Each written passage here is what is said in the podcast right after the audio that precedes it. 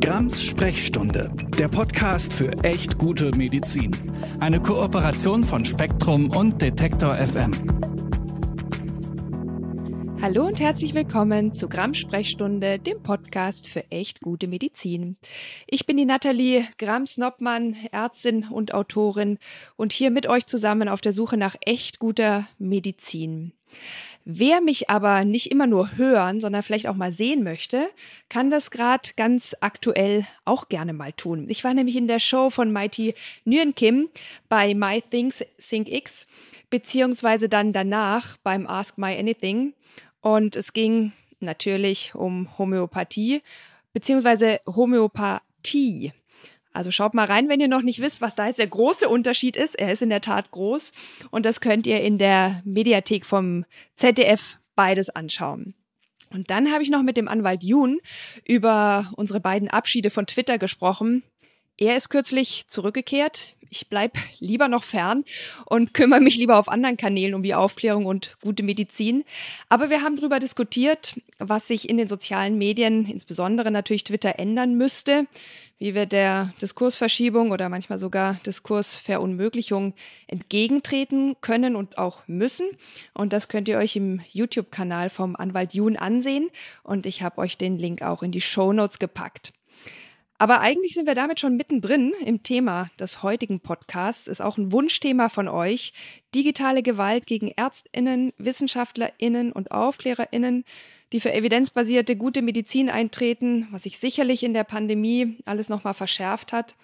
Und ihr wisst, dass der Tod von der österreichischen Kollegin dieser Maria Kellermeier nicht nur für akuten Schrecken, Bestürzung und Entsetzen gesorgt hat, sondern dass dadurch auch nochmal die Diskussion verstärkt wurde, wie wir mit digitaler Gewalt umgehen wollen und auch hier müssen als Einzelne und als Gesellschaft. Und das natürlich auch in den Bereichen der Medizin, wo ja immer noch der Stand der Wissenschaft das Sagen haben sollte und nicht der Hass. Und deshalb spreche ich heute mit Hate Aid, der Beratungsstelle bei digitaler Gewalt in Deutschland. Hallo, liebe Frau Taruba. Ich würde Sie als allererstes bitten wollen, sich meinen HörerInnen einmal kurz selbst vorzustellen, aber natürlich auch Hate Aid vorzustellen. Hallo, sehr gerne. Vielen Dank für die Einladung auch. Ähm, ja, also mein Name ist Clara Taruba. Ich bin äh, Betroffenenberaterin bei Hate Aid. Wir sind eine Organisation, die unter anderem auch äh, Beratung anbietet für alle Menschen, die von digitaler Gewalt betroffen sind. Und ähm, ja, in erster Linie können sich, kann sich jeder an uns wenden, mhm. der digitale Gewalt erlebt hat und merkt, ähm, er braucht da Unterstützung und Hilfe. Und ähm, ja, als erstes bieten wir allen Betroffenen eine psychosoziale Beratung an, das heißt ein stabilisierendes Erstgespräch. Mhm. Aber wir beraten eben auch zu Sicherheitsfragen. Das heißt, wie bewege ich mich sicher im Netz? Ähm, wie verhindere ich eigentlich, dass persönliche Informationen in die falschen Hände gelangen? Mhm. Und außerdem äh, finanzieren wir auch Prozesskosten, weil wir eben ermöglichen wollen, dass alle Betroffenen sich ohne eigenes Kostenrisiko gegen TäterInnen oder gegen Online-Plattformen ähm, wehren äh, können. Und ähm, ja, wir helfen dabei aber nicht nur jeden Einzelnen, sondern wir, wir gucken eben auch ähm, auf die gesamtgesellschaftlichen Rahmenbedingungen mhm. und wollen die eben für Betroffene verbessern, um Hilfe ja niedrigschwellig zugänglich zu machen. Ja, und daher machen wir auch Lobbyarbeit, um für digitale Gewalt und die Belange von Betroffenen zu sensibilisieren, ähm, da wir gemerkt haben, ja, dass es für Justiz- und Strafverfolgungsbehörden ähm, nicht, nicht deutlich ist mhm. oft, oftmals, ähm, dass es sich bei digitaler Gewalt eben um eine reale ähm, psychische Gewalterfahrung handelt. Ja. Ja, das ist wirklich sehr wichtig und das habe ich ja auch immer wieder erlebt, dass man da auch oft erstmal nicht ernst genommen wird, weil ist ja nur im Internet passiert. Aber das macht genau. ja trotzdem was mit ein und auch da gibt es Gesetze. Jetzt äh, muss ich nochmal auf die Corona-Pandemie zu sprechen kommen. Irgendwie tue ich das in jedem Podcast, äh, auch wenn die Pandemie ähm, sich dem Ende nähert, sage ich mal. Vorbei, finde ich, ist sie noch nicht. Aber was mir einfach erstaunlicherweise in der Corona-Pandemie aufgefallen ist, dass die schnelle Verfügbarkeit von Impfstoffen ja nicht dazu geführt hat oder nicht unbedingt dazu geführt hat, dass Impfungen oder auch impfenden Ärztinnen mehr Vertrauen entgegengebracht wird. Es ist natürlich klar, auch in der Impfkommunikation einiges schiefgelaufen aber ausbaden mussten das dann nicht nur die verantwortlichen PolitikerInnen oder auch Ministerien, sondern auch viele Ärztinnen und Ärzte in der Praxis oder auch, wenn sie halt im Netz waren und dort über Impfthemen aufgeklärt haben.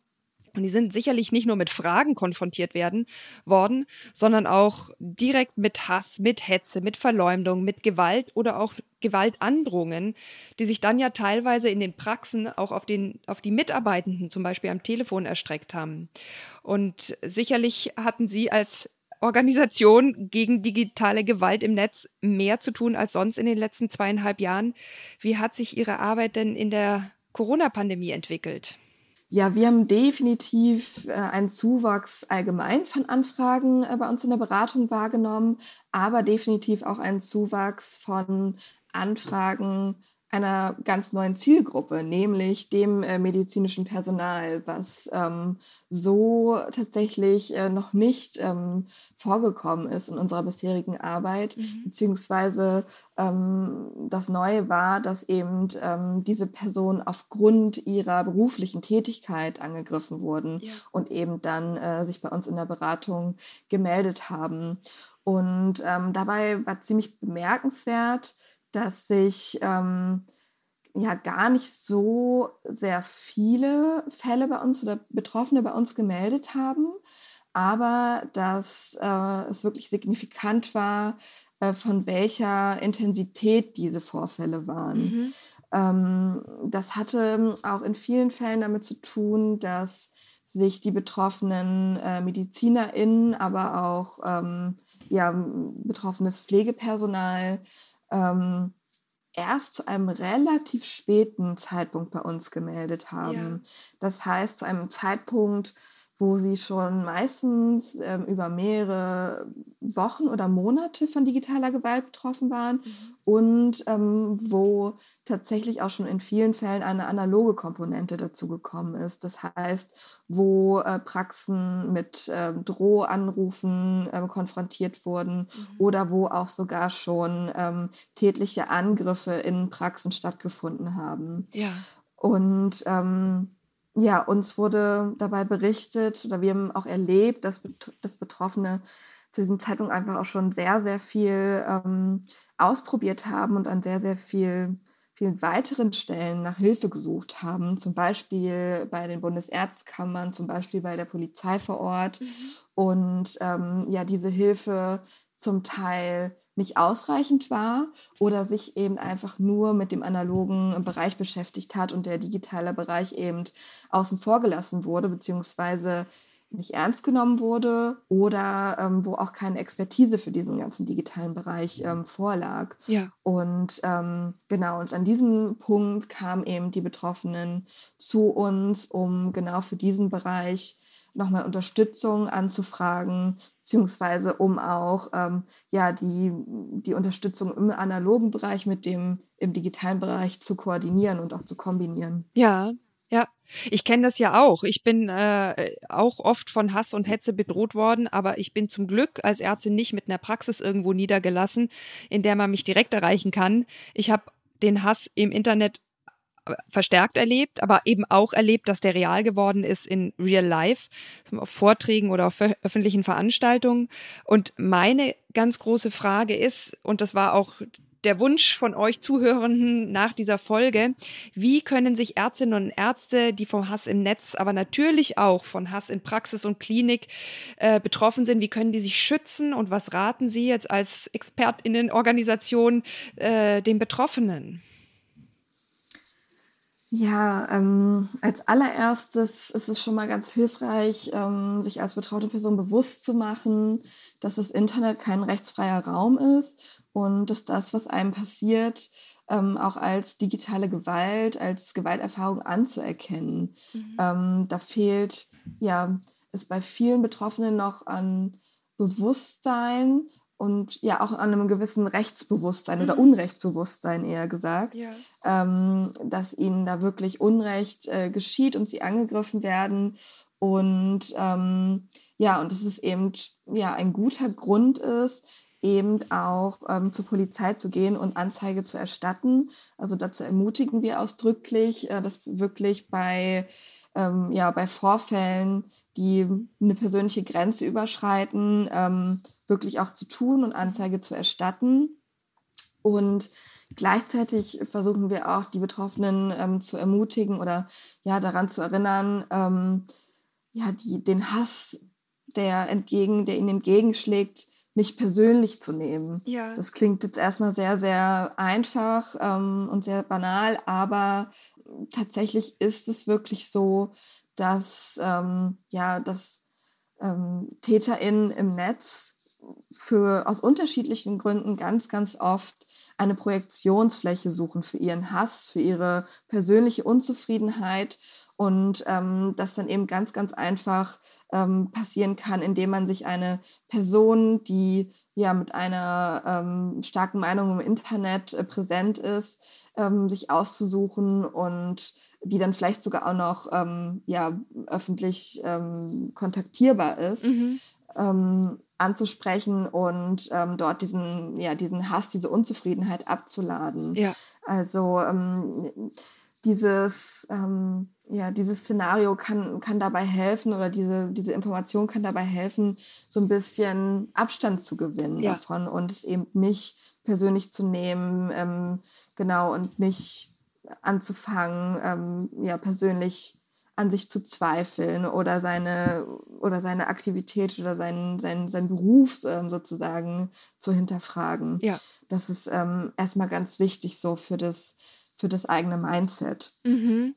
Ähm, ja, ich, ich frage mich immer, inwieweit man auch seine privaten Daten schützen sollte. Ich meine, es ist immer super schwierig, wenn man jetzt in der Praxis niedergelassen ist. Die muss ja öffentlich auch mit Adresse und Telefonnummer irgendwo stehen. In der Klinik hat man vielleicht sein Bildchen und seine persönliche Mailadresse oder Durchwahlnummer stehen. Da kann man gar nicht beliebig aus, aber man kann dann zumindest gucken, dass die privaten Dinge alle nicht erreichbar sind.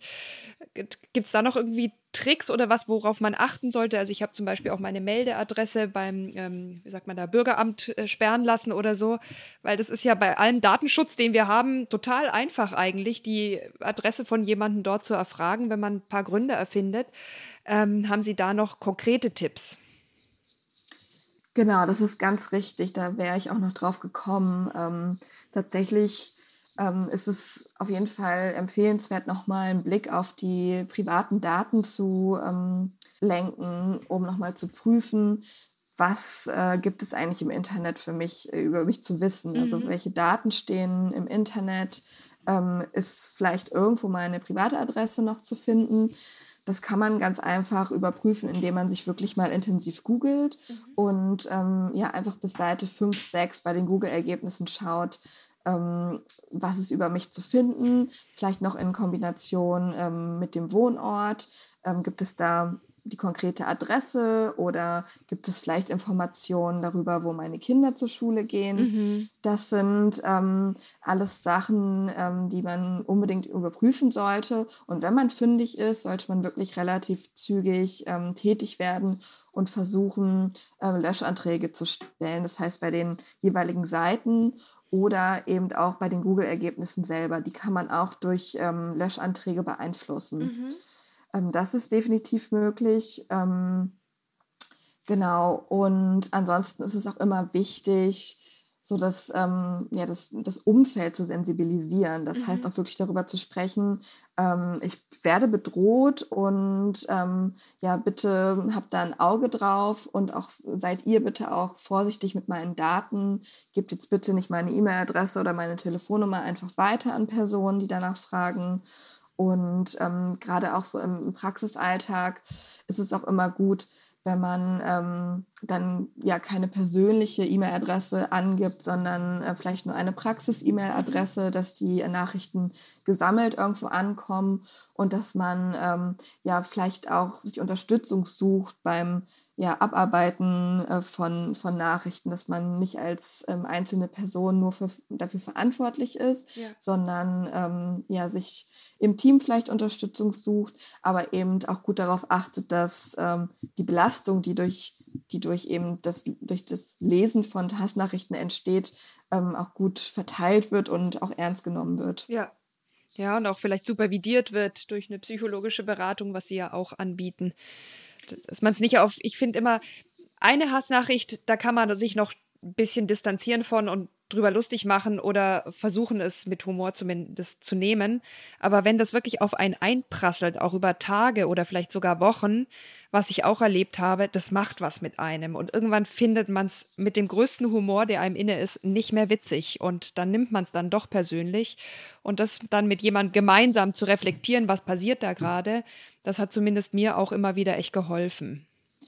Genau, also da kann ich äh, definitiv mitgehen. Also es ist ähm, natürlich wichtig, das auch so mit dem privaten Umfeld zu besprechen und sich da Unterstützung zu holen.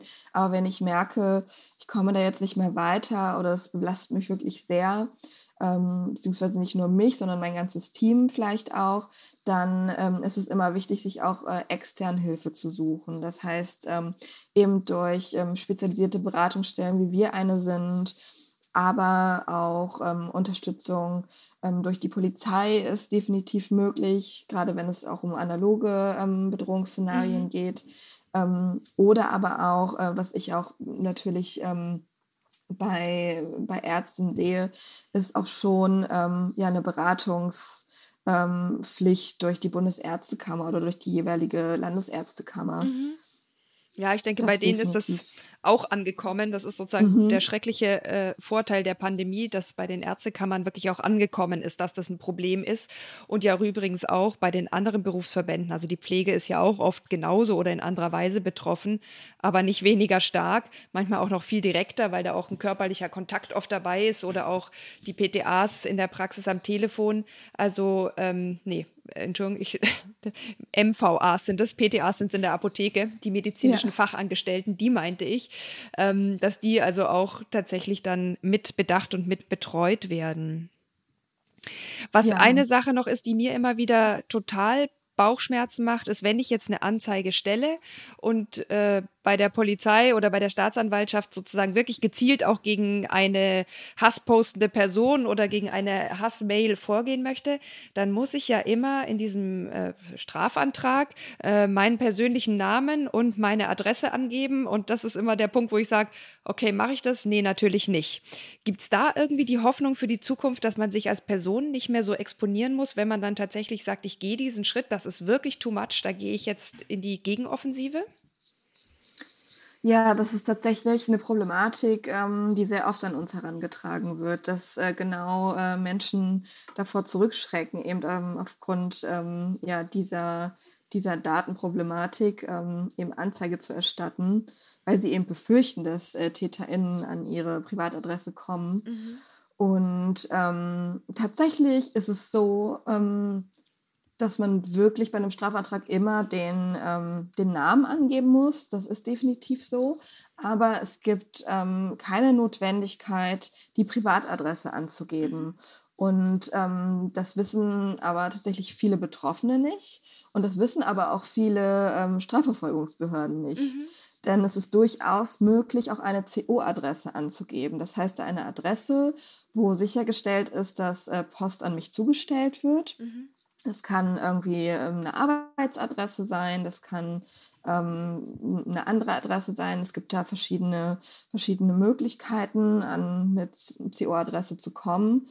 Und ähm, genau, und über dieses Wissen verfügen ja manche Polizeidienststellen einfach nicht. Mhm. Ähm, wir erleben es das oft, dass darauf bestanden wird, dass die Privatadresse ähm, angegeben wird und das ist tatsächlich faktisch falsch. Mhm. Ähm, also das ist eine ganz wichtige Info an die Betroffenen, dass das eben nicht ähm, notwendig ist.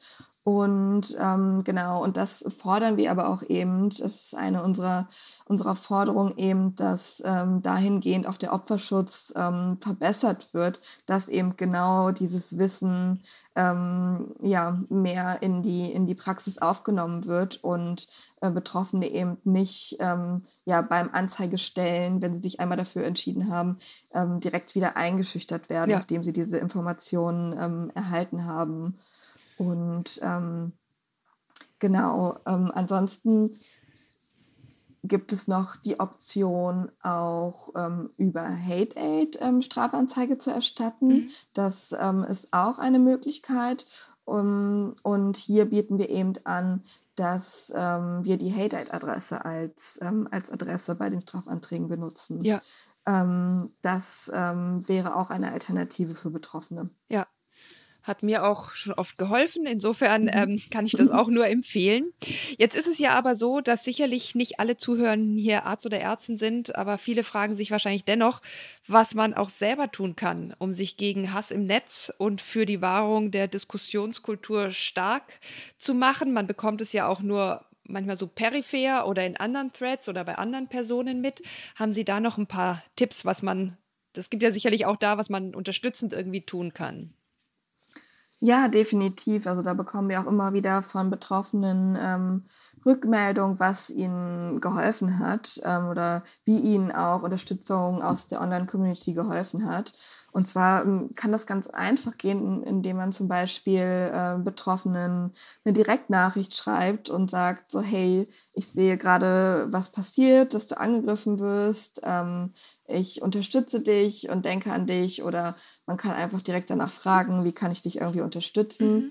Oder ähm, man kann natürlich auch einen öffentlichen Kommentar schreiben und sagen, ähm, ja, der Meinung bin ich jetzt nicht und was du hier machst, ähm, ist digitale Gewalt und einfach wirklich auf ähm, ja, die Straftat, die da eventuell begangen wird, aufmerksam machen und äh, das auch skandalisieren, was da gerade passiert. Und ähm, wenn das die betroffene Person eben sieht und mitliest, ähm, ja, fühlt sie sich oftmals bestärkt darin und, ähm, ja, und, und, und kann eben von der, von der Unterstützung ähm, profitieren.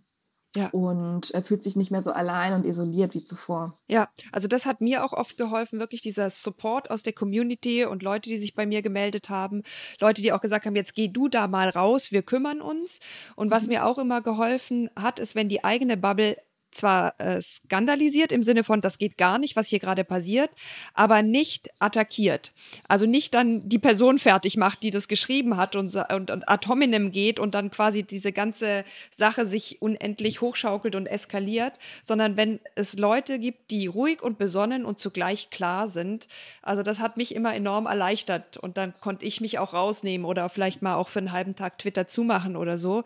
Und das ist, glaube ich, auch ein ganz wichtiger Punkt. Man muss nicht jeden jeden Kampf bis zum Ende aushalten oder auskämpfen. Man darf auch einfach mal das Internet ausmachen, auch wenn man dann so on fire ist, dass man denkt, oh mein Gott, ich muss aber jetzt noch was sagen, dass man dann vielleicht auch mal äh, sich selbst so ein bisschen ähm, am Nacken fasst und sagt so, raus jetzt hier, jetzt wird erstmal spazieren gegangen oder einen Kaffee getrunken mit einer Freundin oder sowas, dass man auch echt den Mut hat zu sagen, ich mache jetzt hier einen Schlussstrich und verteidige mich auch nicht mehr. Richtig, definitiv. Also oftmals ähm, ja, sollen diese Angriffe ja auch dazu dienen, ähm, dass man provoziert wird und dass man vielleicht selber dann ausfallend wird oder ähm, Hass verbreitet. Und ähm, genau, wenn man sich dazu entscheidet oder wenn sich die Community dazu entscheidet, gegen, Gegenrede zu betreiben, ähm, sollte die definitiv immer immer sachlich bleiben mhm. und, auf, ähm, und auf Fakten basieren. Und man sollte sich eben auf dieses hasserfüllte Niveau nicht begeben. Und ähm, genau, was Sie auch schon gesagt haben, nicht jeden Kampf bis ins allerletzte ausfechten, denn oftmals hat es auch wirklich keinen Sinn. Mhm. Denn ähm, diese Personen, also diese HaterInnen, wollen auch nicht diskutieren, sondern sie wollen Hass verbreiten, sie wollen provozieren, sie wollen ähm, ja, die betroffenen Personen mürbe machen und haben kein Interesse daran, ähm, ja, faktenbasiert zu diskutieren oder an einem Meinungsaustausch. Und deswegen macht es ganz oft keinen Sinn, ja. ähm, da wirklich ähm, viel Energie reinzustecken. Ja, das ist wichtig, was Sie sagen, weil es wird ja immer so gesagt, aber die Meinungsfreiheit und oft geht es überhaupt nicht um die Äußerung einer Meinung und einer Gegenmeinung, sondern es geht wirklich um Hass, um Provokation, um Gewalt, um Verbrechen, das muss man ja auch mal so sagen. Und ich habe es mir zur Regel gemacht, ich antworte ein, maximal zweimal und dann nicht mehr, weil ich eben auch den Eindruck gewonnen habe, das ist total verlorene Energie, weil es geht ja gar nicht darum, dass man seine Position darstellt und darauf eingeht, was die Gegenposition ist und wie man das anders sieht. Also es geht ja überhaupt nicht um einen Meinungsaustausch oftmals. Nein, es geht darum, äh, sie mundtot zu machen ja. tatsächlich, dass sie ähm, ihre, ihre Arbeit aufgeben, dass ihr Ruf geschädigt wird. Das sind die niederen Beweggründe. Mhm, genau, ja. Ja, jetzt ist ja die Aufrechterhaltung einer halbwegs erträglichen Diskussionskultur nicht nur die Aufgabe von jedem und jeder Einzelnen von uns, äh, sondern letztlich auch eine politische Aufgabe oder zumindest die Rahmenbedingungen sind auch politische Aufgabe. Und auch die Aufgabe, finde ich, immer noch der vermeintlich sozialen Plattformen. Was ist denn hier nötig aus Ihrer Sicht? Mhm. Also eine unserer Hauptforderungen ist auch definitiv, ähm, ja, dass digitale Gewalt eben erstmal überhaupt als psychische Gewalt anerkannt wird und auch in, in Gesetzen verankert wird, mhm. weil das ist ähm, ja einfach noch nicht der Fall. Und ähm, ja, wir merken schon, dass da viel Sensibilisierung passiert in dem Bereich, aber ähm, ja, da hängt Deutschland tatsächlich auch schon wieder 20 Jahre hinterher. Ja. Also dieser ganze Prozess hätte einfach schon viel früher anfangen müssen. Und ähm, jetzt brennt es sozusagen und es gibt viel, viel Nachholbedarf. Und ähm, ja, da sehen, sehen wir einfach ganz, ganz viel, äh, was noch passieren muss, ähm, was die Anerkennung eben angeht, dieser, dieser Gewaltform. Und ähm, ja, und auch den, auch den Umgang mit Betroffenen, ähm, gerade auch bei den Strafverfolgungsbehörden, weil ja, das sind ganz oft neben uns auch die Stellen, wo Betroffene sich als erstes hinwenden. Mhm. Und ähm, das äh, ist natürlich ganz, ganz fatal, wenn sie dort ähm, als erstes abgewiesen werden und nicht ernst genommen werden. Ja, oder sogar lächerlich gemacht wird, weil das ist ja auch das, was ich oft ähm, erfahren habe. So, da fühlt man sich halt doppelt schlecht und hat immer noch nicht irgendwie Unterstützung bekommen. Und das kann es einfach auch nicht mehr sein. Und Sie sind ja auch, wenn ich Anwalt Jun richtig verstanden habe, mit dem Sie ja auch kooperieren oder er mit Ihnen, ähm, in Gespräch mit verschiedenen Plattformen, zum Beispiel mit Twitter, dass da auch wirklich einfach das geltende Gesetz besser umgesetzt wird. Äh, und zwar nicht nur durch KI, sondern vielleicht auch dadurch, dass man neue Stellen mit Menschen besetzt, die das dann auch alles besser beurteilen können. Sehen Sie da eine Hoffnung? Ja, ähm, definitiv. Also da malen die Mühlen auch langsam tatsächlich und ähm, ja, wir sind immer wieder in der Position, dass wir da schon sehr viel Druck machen müssen, auch in Form von äh, Musterprozessen, die wir führen äh, mit Betroffenen, äh, damit ja einfach deutlich gemacht wird, ähm, ja, dass ähm, geltendes Recht eben auch von solchen großen Plattformen ähm, durchgesetzt werden muss mhm. und sie sich eben nicht ähm, ja in ihren ähm, Ländern, wo sie eben sitzen, verstecken können, ja. sondern ähm, ja, dass eben die Strafverfolgung auch nicht an der deutschen Grenze enden darf. Ja. Und ähm, ja, und ja, das versuchen wir ähm, notfalls eben auch mit äh, den Musterprozessen, die wir führen, durchzusetzen.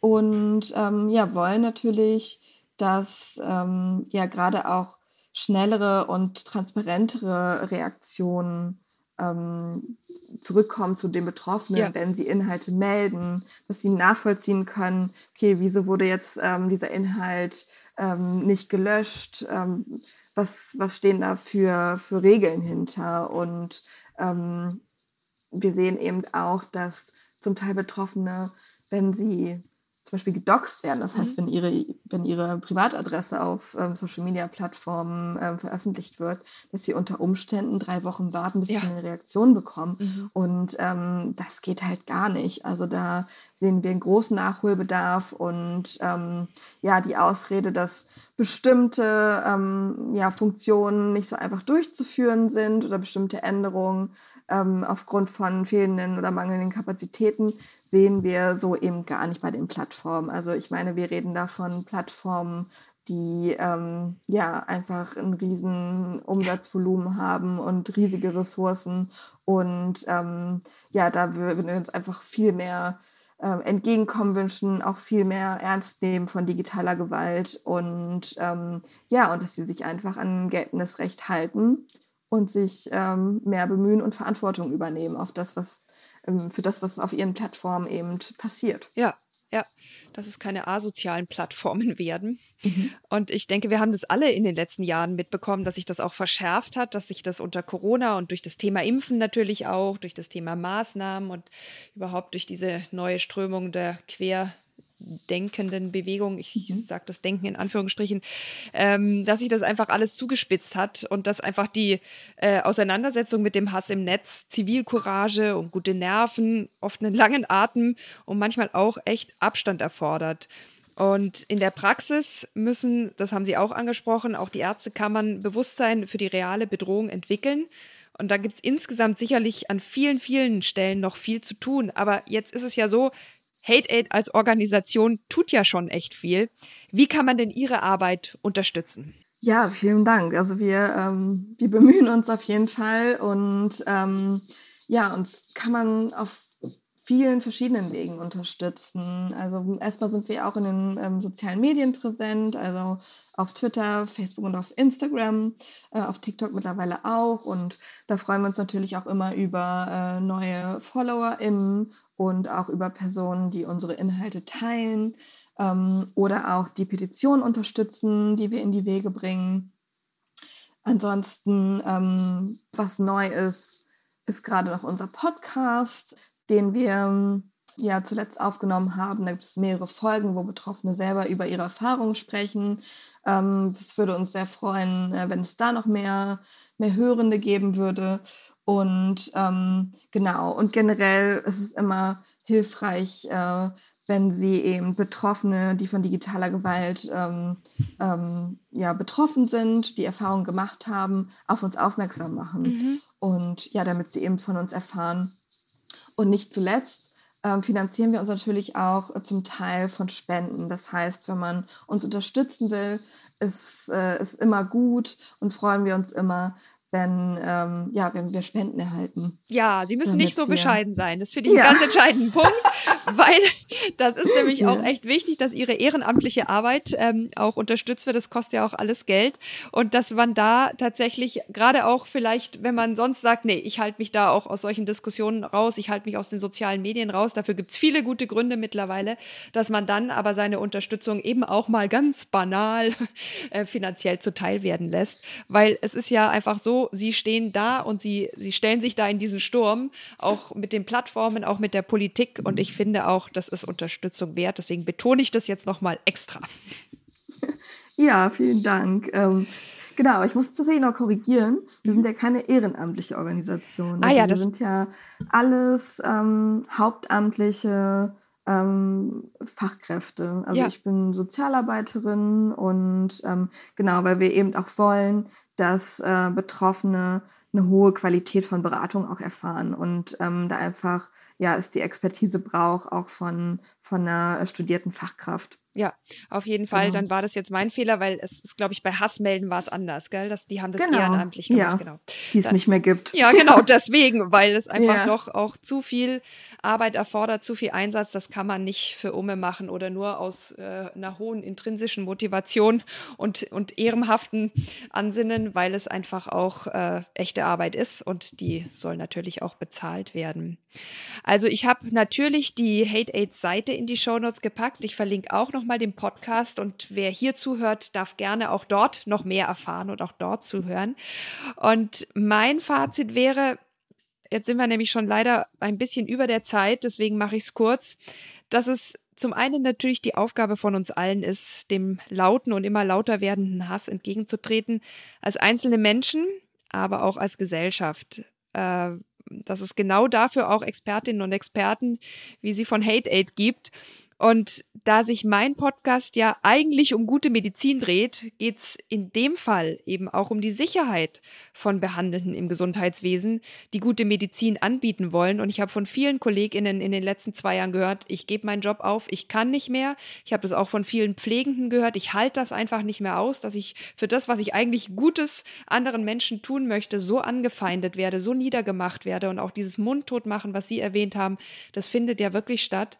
Und die dürfen wir nicht verlieren. Das sind auch oft die Menschen mit dem besten Herzen. Und deswegen ist es ganz wichtig, dass wir alle gemeinsam dann im Bewusstsein entwickeln, aber es nicht bei diesem passiven Bewusstsein belassen, sondern auch wirklich aktiv werden, gemeinsam oder durch die Unterstützung von Hate Aid oder auch indem ihr zum Beispiel diese Podcast-Folge teilt mit anderen, sie dafür sen sensibilisiert. Ich glaube, jeder hat es so ein bisschen mitbekommen in der Pandemie, aber manchen ist, glaube ich, auch das Ausmaß nicht bekannt und deswegen freut es mich ganz besonders, wenn ihr diese Folge teilt, wenn ihr sie liked, wenn ihr natürlich den Podcast insgesamt auch abonniert und und wir hören uns dann mit weiteren spannenden Themen in zwei Wochen wieder bei Gramm Sprechstunde, dem Podcast für echt gute Medizin. Und ich darf mich bei Ihnen ganz herzlich bedanken, Frau Taruba. Danke, dass Sie da waren und uns so viel Tipps auch gegeben haben. Ich habe selbst noch was mitnehmen können und selbst noch was gelernt. Und wenn Sie äh, noch äh, sagen, oh, irgendwas habe ich total vergessen oder ich habe irgendwas nicht gefragt, sagen Sie gerne noch einen abschließenden Satz. Ansonsten bedanke ich mich und verabschiede mich. Vielen Dank für die Einladung. Gerne. Grams Sprechstunde, der Podcast für echt gute Medizin. Eine Kooperation von Spektrum und Detektor FM.